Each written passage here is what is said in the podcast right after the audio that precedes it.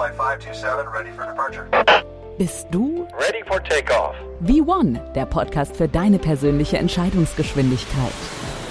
Vintier Brunnbauer hat mehr als 20 Jahre Erfahrung als Pilot im Gepäck und bildet auch aus. Für Vintier zählen Verantwortung, Entscheidungen, Vertrauen. Hol dir den gewünschten Auftrieb. Auf zum nächsten Ziel, dein eigener Erfolg.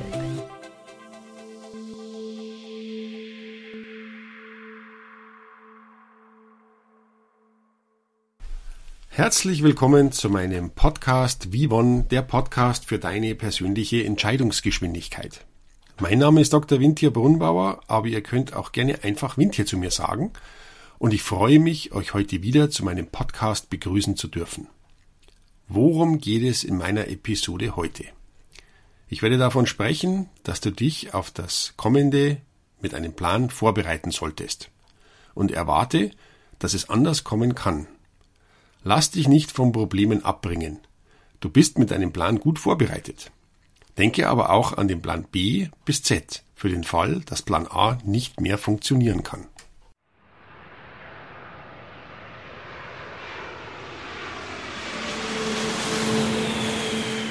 Ready for takeoff.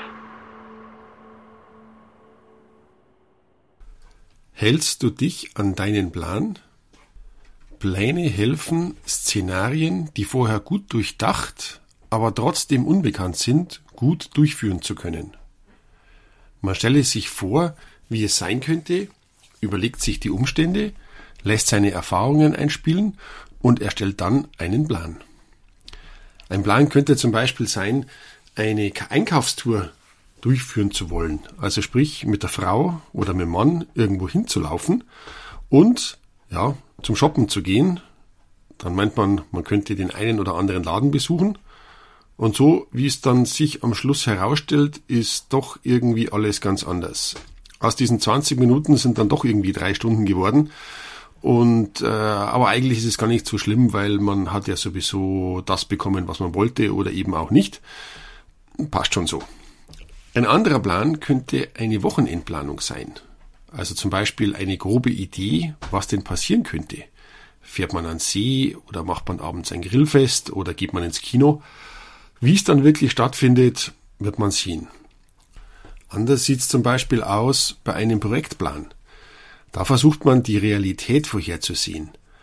Da werden sämtliche Punkte, die aufeinander aufgebaut sind oder nacheinander kommen, irgendwie auf Papier oder in Computer zu bringen und dann spielt natürlich auch noch das Geld eine Rolle, also sprich das Budget.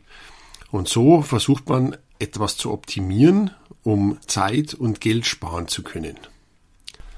Auch hört man ab und zu die Frage, hast du einen Plan?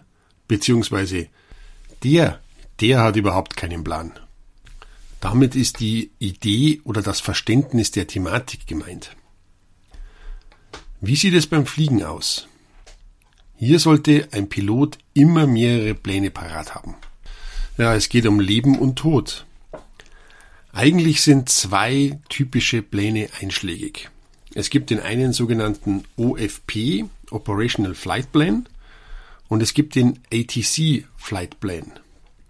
Der erste ist ein Plan zur Durchführung eines Fluges. Darin steht alles, was für den Flug notwendig ist.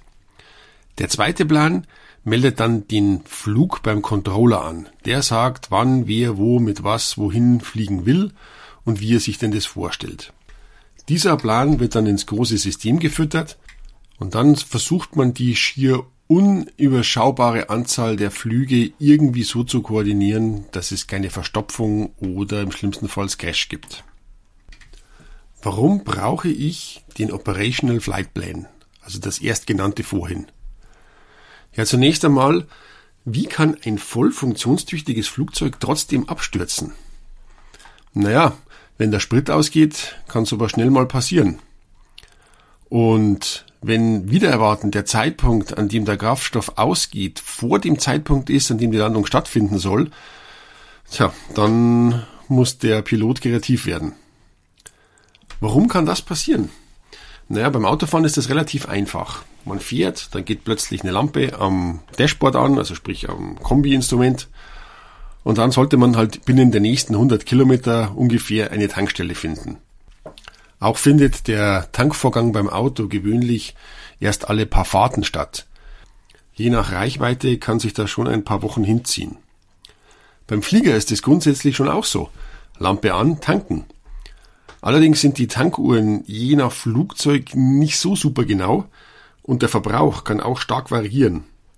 Daher ist man immer gut beraten, wenn etwas mehr Sprit an Bord ist. Eigentlich heißt es angeblich, du kannst nie zu viel Sprit an Bord haben, außer wenn du brennst. Ja, das ist schon nicht ganz falsch, aber auch nicht ganz richtig, da der Treibstoff auch ein Gewicht hat. Und das ist zu berücksichtigen. Und ein Flugzeug muss immer in den Betriebsgrenzen vom Hersteller betrieben werden, um keine Überraschungen zu überleben. Also wird die Wegstrecke mit allen Informationen über die Navigationspunkte und Mindesthöhen gefunden und aufgelistet. Das wäre zum Beispiel dieser Plan, dieser Operational Flight Plan. Am Anschluss werden dann die Distanzen und Kurse, die zu fliegen sind, bestimmt. Dann überlegt man sich eine Flughöhe, in dem der Flug stattfinden soll und holt sich die Windrichtungen und Geschwindigkeiten aus zuverlässiger Quelle. Mit den Geschwindigkeiten des Flugzeugs und dem Treibstoffverbrauch der Triebwerke des Flugzeugs werden die Zeiten und die Spritverbräuche berechnet. Damit könnte man schon von A nach B fliegen.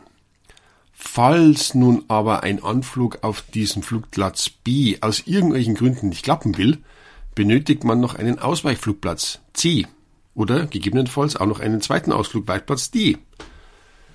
Da dann immer noch was passieren kann, was immer passieren könnte, hat man immer noch etwas extra Sprit im Tank. Und weil das immer noch nicht ausreicht, wäre zusätzlicher Treibstoff, der eventuellen Wetteränderungen bedingt, gut dabei zu haben. Das ist dann so das absolute Minimum, um zunächst mal kein schlechtes Gewissen zu haben. Um während des Fluges dann nicht doch permanent feuchte Hände zu haben, nimmt man noch etwas Zusatztreibstoff mit, falls noch ganz andere Probleme auftreten. Ich kann von einem Flug erzählen, äh, bei dem es ja kurzfristige Änderungen gegeben hat. Ursprünglich war geplant auf Flugfläche 180, also sprich 18.000 Füße oder etwa 5.500 Meter Höhe, äh, zu fliegen, äh, auf dem die direkte Strecke geplant war. Aber kurz nach dem Anlassen gab's über Funk eine kleine Änderung.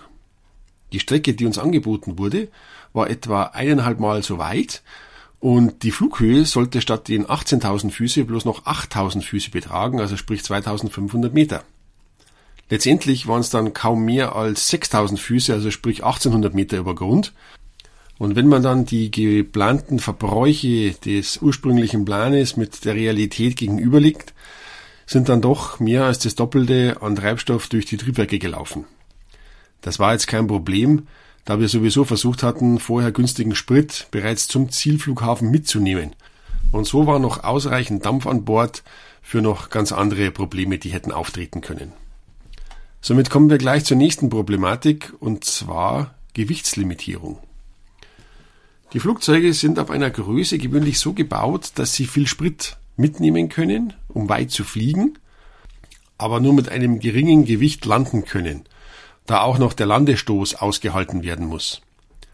Außerdem hat ein Volltanken immer eine Reduktion des maximalen Payloads zur Folge, also der Nutzlast mit Passagieren und Gepäck. Muss aber eine gewisse Anzahl an Personen an Bord mit Gepäck, muss die Menge an Treibstoff dementsprechend reduziert werden. Da kann der Spruch von vorhin mit man kann nie genug Sprit dabei haben, zur Folge haben, dass man stundenlang irgendwo versucht, den überflüssigen Sprit zu verbrennen damit man endlich legal landen kann. Die richtige Menge entscheidet also auch, dass der Flug sinnvoll durchgeführt werden kann. Die Herausforderung besteht also darin, eine sinnvolle Lösung aus den beiden Extremen zu finden. Und zwar einmal den minimalen Sprit mitzunehmen, damit man einen maximal geringen oder minimalen Spritverbrauch hat und damit zumindest etwas die Umwelt schont und alternativ den maximalen Sprit mitzunehmen, um alle Optionen zu haben und sämtlichen Eventualitäten trotzen zu können. Bei der Findung der Spritmenge sollen natürlich alle Möglichkeiten und alle Limitierungen berücksichtigt werden. Falls es aber dann wirklich einmal auf einem Flug nicht klappen sollte, muss der Plan so geändert werden, dass das Problem nicht zum echten Problem wird. Sprich, man landet irgendwo zwischen und tankt nach.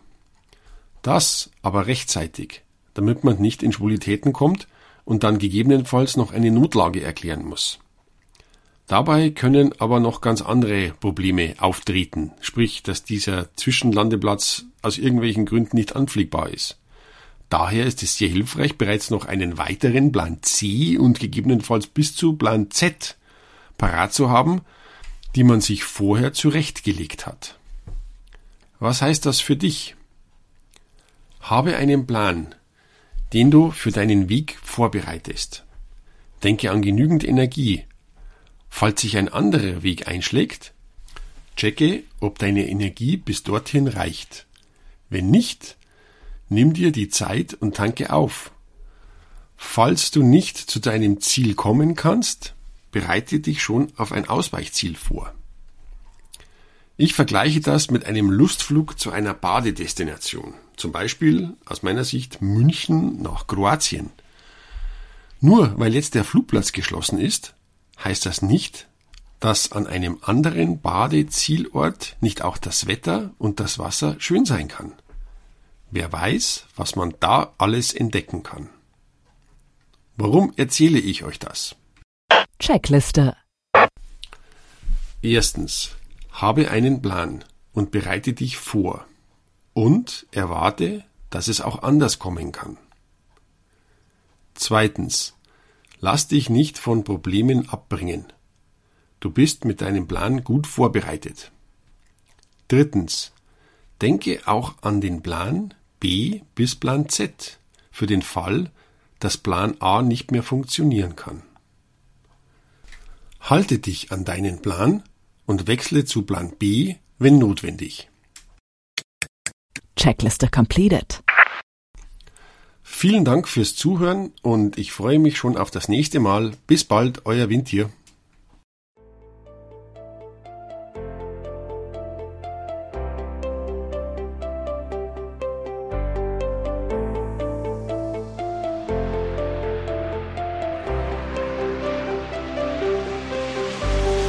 V1, der Podcast für deine persönliche Entscheidungsgeschwindigkeit. Reserviere dir jetzt schon dein Ticket für die nächste Folge. Mit einem Klick diesen Podcast abonnieren und du landest garantiert in der Fastlane.